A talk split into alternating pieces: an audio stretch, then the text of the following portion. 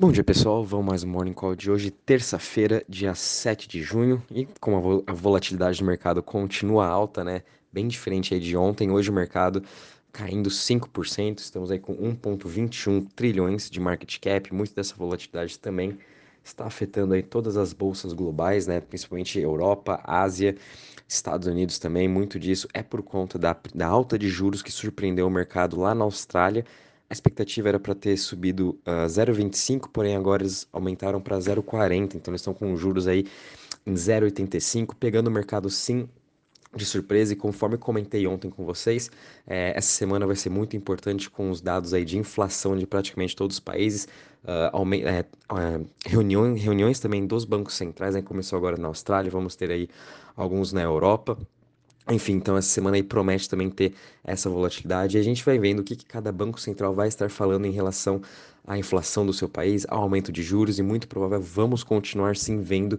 essa alta de juros global. Então por isso aí dá-se mais volatilidade ainda para o nosso mercado de cripto. A gente está vendo o Bitcoin caindo 5,38% a 29.554, sua dominância também continua em alta, 46,60%. Como eu comentei, né, o mercado está muito uh, com aversão ao risco, então mais nada do que normal a gente continua vendo sim essa dominância do Bitcoin, pelo menos nessa região dos 46%, 47%, mas tende-se ainda a continuar essa tendência de alta dela no curto prazo. Muito disso porque os investidores uh, estão receosos de começar a comprar mais altcoins ou de arriscar um pouco mais seu portfólio, né? Então por isso que tem, ou eles estão comprando uh, Bitcoin ou deixando em caixa, que a maioria também dos fundos estão fazendo. Ethereum caindo 6,71% a 1.760, BNB caindo 8,25%, muito por conta das notícias que saiu ontem à noite que a SEC, né, a CVM americana, agora vai estar tá investigando o BNB, daqui a pouco eu vou estar tá falando um pouquinho mais sobre ela. Cardano caindo 7,95% a 0,58%, Ripple caindo 3,15% a 0,39%, Solana caindo 8,58% a 39,22% e Dogecoin caindo 4,26% a 0,07%. Em relação às maiores altas das últimas 24 horas, a gente tem três aqui: eCash subindo 10,87%, seguido de Tesos subindo 3%, e Gala, que foi um dos grandes destaques ontem, que também vou estar comentando já já, juntamente com uma parceria agora com a Epic Games, subindo 2,35% a 0,07%.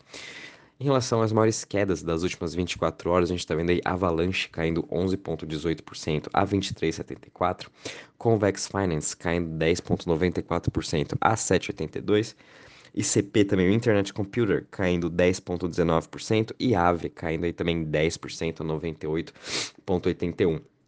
Em relação aos setores, todos eles também em queda hoje. O setor que está menos caindo é o setor de privacy, caindo 5,08%, seguido pelo setor de currencies, caindo 5,47%, e Web3 caindo 6,27%. O setor que está mais em queda hoje, muito disso puxado por BNB, são as Centralized Exchanges, que estão caindo aí 8,19%.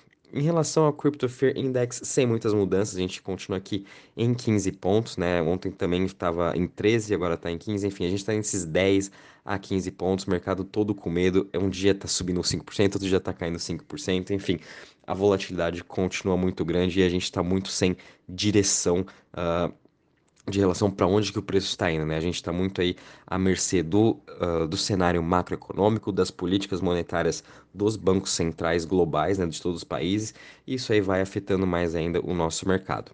Quando a gente vem aqui para a parte de DeFi, de TVL, a gente também continua aqui numa queda, caindo aí 1,59% a 134 bi. Em relação também às chains, a gente não teve muita alteração. Uh, esse mês a gente continua ainda o Ethereum uh, sendo aí com o principal market share, né, com 65%, seguido aí de BSC, Avalanche, Tron e Solana. E uma parte interessante de a gente acompanhar toda a evolução de DeFi é que uh, está bem difícil para todo esse setor, né? Todas as decks, todos uh, os projetos aí de empréstimos também estão sofrendo muito esse ano e muito disso dá-se por conta do seu uh, da sua receita. A gente está vendo, viu a receita de todos os projetos, até mesmo daqueles mais sólidos como Compound, Aave, MakerDAO, uh, despencando nesses últimos seis meses. Quando a gente compara de novembro até junho, uh, a receita de todos os protocolos vem caindo muito, né? Então eles não estão mais gerando a mesma receita, gerando o mesmo lucro que estava ano passado. Então isso vem afetando muito e essa queda é mais ou menos aí no geral de 80% no seu lucro. Então imagina você ter uma empresa, né? E agora sua receita caiu 80% em seis meses. Então fica bem complicado mesmo para todo esse setor de DeFi trazendo ainda mais aversão ao risco. Então, os investidores sim continuam aí mais ainda com o pé atrás na hora de for investir em projetos DeFi. Óbvio que tem um ou outro que vão conseguir sim sobressair. É durante esse bear market que a gente vai ver realmente qual a real utilidade de cada um desses projetos, qual a real utilidade das DEX, qual a real utilidade do, da, dos projetos de empréstimo, uh, a parte de alavancagem também, a, os projetos de yield, né, de yield aggregators, enfim, tem uma gama de projetos que os desenvolvedores da Phantom, Avalanche, Solana continuam criando e querendo inovar. Então, depois que passar todo esse bear market, a gente sim vai ver o que, que eles conseguiram criar e como que eles atraíram mais investidores, né? A gente está vendo Trader Joe, que é uma das principais decks da Avalanche, agora tem sua plataforma de NFT, tem sua plataforma de empréstimo, enfim, eles estão achando novas maneiras de concentrar tudo num lugar só. E assim eu acho também que acredito que vai ser essa próxima evolução do DeFi. A gente vai precisar pegar e, fazer uma troca num lugar, um swap numa DEX, depois ir num outro de empréstimo, fazer alguma outra coisa. Não, é, tem que ser one stop shop, né? Tudo num lugar só. Então é para esse caminho que as DEX, todos esses projetos DeFi estão meio que caminhando. É, mas óbvio, a gente precisa aí estar acompanhando todo esse desenvolvimento durante esse ano, durante esse bear market, porque aí sim, daqui um, dois anos, quando uh, o mercado todo melhorar, a gente uh, ter aí a próxima leva de investidores entrando para o mercado de cripto e óbvio, todos esses projetos têm que sim facilitar mais ainda a entrada do investidor, né? Uh, para assim a gente conseguir trazer os próximos bilhões e bilhões de usuários. Então também muito cuidado aí com os projetos de DeFi, a gente tem que estar tá analisando toda essa parte de receita, uh, price to earnings também, ratio, enfim, tem todas essas métricas do mercado tradicional financeiro que estamos todo mundo começando a aplicar mais ainda no mercado de cripto. Óbvio que é bem mais difícil por conta da sua volatilidade, o seu histórico muito pequeno que a gente tem, mas a gente consegue perceber sim quais são aí as DEX, quais são os projetos DeFi que estão pelo menos tentando manter o seu lucro. E o principal deles é o Ethereum, né? A receita dele também caiu, porém a gente continua vendo ele gerando aí de 5 a 9 milhões receitas diárias, né? Então o Ethereum continua assim uma máquina de fazer receita para os seus investidores, ainda mais com o merge que a gente vai ter aí supostamente em agosto, né? Vamos ver também se tudo isso vai melhorar no médio, no curto médio prazo, né? Longo prazo, obviamente, isso vai ser muito bom para o Ethereum. O problema é no, no curto e no médio prazo. Vamos ver também como que os investidores vão estar reavaliando essa parte de valuation do Ethereum. Bom, pessoal, conforme eu comentei, a grande notícia mesmo que ficou de ontem, eu acho que foi dessa parceria com Epic Games e a Gala Games, né? De novo, é, todas essas duas semanas a gente vai estar comentando bastante sobre o Web3 e essa parte de games, parte de NFT, uh, ah, entra muito nesse, nesse negócio de Web3, nessa próxima evolução. Então, a Epic Games agora lançando o seu primeiro jogo em Web3 juntamente com a Gala. Então, é um jogo de faroeste, Wild West, uh, Themed Grit, agora já está disponível para os investidores. E muito disso vem também dessa nova leva de jogos, né? A gente teve a nossa primeira versão ano passado com X Infinity, uh, diversos outros jogos, mas realmente a gente viu que eles não são nada sustentáveis. Tanto é que a receita de todos os jogos também despencou e não estão conseguindo melhorar o seu toque econômico, que a gente sempre vem falando. É, então, esse ano, nos próximos anos, provavelmente vão vir aí a segunda leva dessa evolução dos jogos, que na verdade não é play to earn, é play and earn, né? Não é para você jogar é, para receber o seu salário, né? Para você jogar igual e ganhar alguma coisinha, né? É, e você tem que criar todo essa, esse ecossistema em torno do seu jogo que é muito difícil você implementar. Né? Existem muitos poucos jogos muito bem sucedidos que existem até hoje as pessoas continuam jogando, jogando porque elas gostam. Né? Não, é porque elas vão ganhar dinheiro, é porque elas realmente gostam. Então, é essa próxima leva que a gente vai ver. Então, Gala Games aí uh, fazendo essa união com Epic Games é bem interessante. Vamos ficar de olho em Gala Games. E também a gente viu aí, por exemplo, o Illuvium, que é um AAA game que ainda não foi lançado, porém ele fez primeiro a sua a venda oficial da, da, do seu terreno no seu metaverso, totalizando aí 72 milhões. Uh, fiquem de olho também em Illuvium, Star Atlas, nesses próximos jogos Triple A's, né? Tanto que vão ser lançados na Solana, na Avalanche, no Matic também. Então a gente tem todos os ecossistemas também específicos para Web3, para jogos em que eles estão se desenvolvendo com custos baixíssimos e transações bem rápidas, né? O que, o que um jogo precisa. E Luvium aí também a gente teve essa grande novidade e acredito sim que vai, a gente vai ter essa próxima leva, né, de play and earn, né? A gente vai ter que mudar muito essa parte de token economics, vai ter uma evolução gigantesca. Então, vamos indo aos poucos acompanhando como que vai ser é, essa evolução, o que, que os desenvolvedores também vão estar mudando uh, no seu token, na sua utilidade, né, para você sempre estar atraindo mais e mais pessoas. Uh, a gente também teve a notícia que a Animoca Brands, seu portfólio global que ela possui mais de 4, 300 investimentos, agora está avaliado em mais de 1,5 bilhões. Lembrando que a Animoca Brands é um dos principais investidores na parte de games, de Web3, de NFT, né? Tanto é que tem investimentos no Sandbox, no Game Anyway, Blowfish Studios.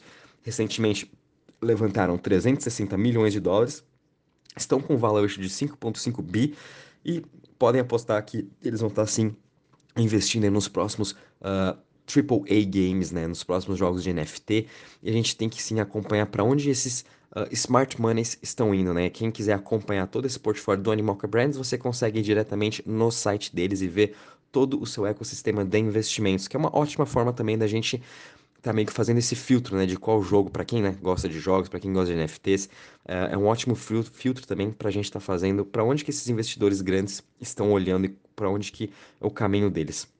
Apesar também de todo esse mercado de alta volatilidade, muita aversão ao risco, até mesmo a gente está vendo aí uh, demissões uh, de empresas de cripto. Por outro lado, a gente está vendo aí também uh, eles, algumas corretoras, né? principalmente corretoras de cripto, levantando mais dinheiro ainda. Por exemplo, uma plataforma de cripto canadense, a Virgo CX, acabou de levantar 8 milhões de dólares, liderados aí pela Pantera Capital, uh, Draper, Dra Draper Dragon, uh, Ventures, Molecular Group, enfim, mais uma corretora entrando aí no mercado canadense e para bater também de frente com todas as corretoras como Coinbase, FTX, uh, Binance.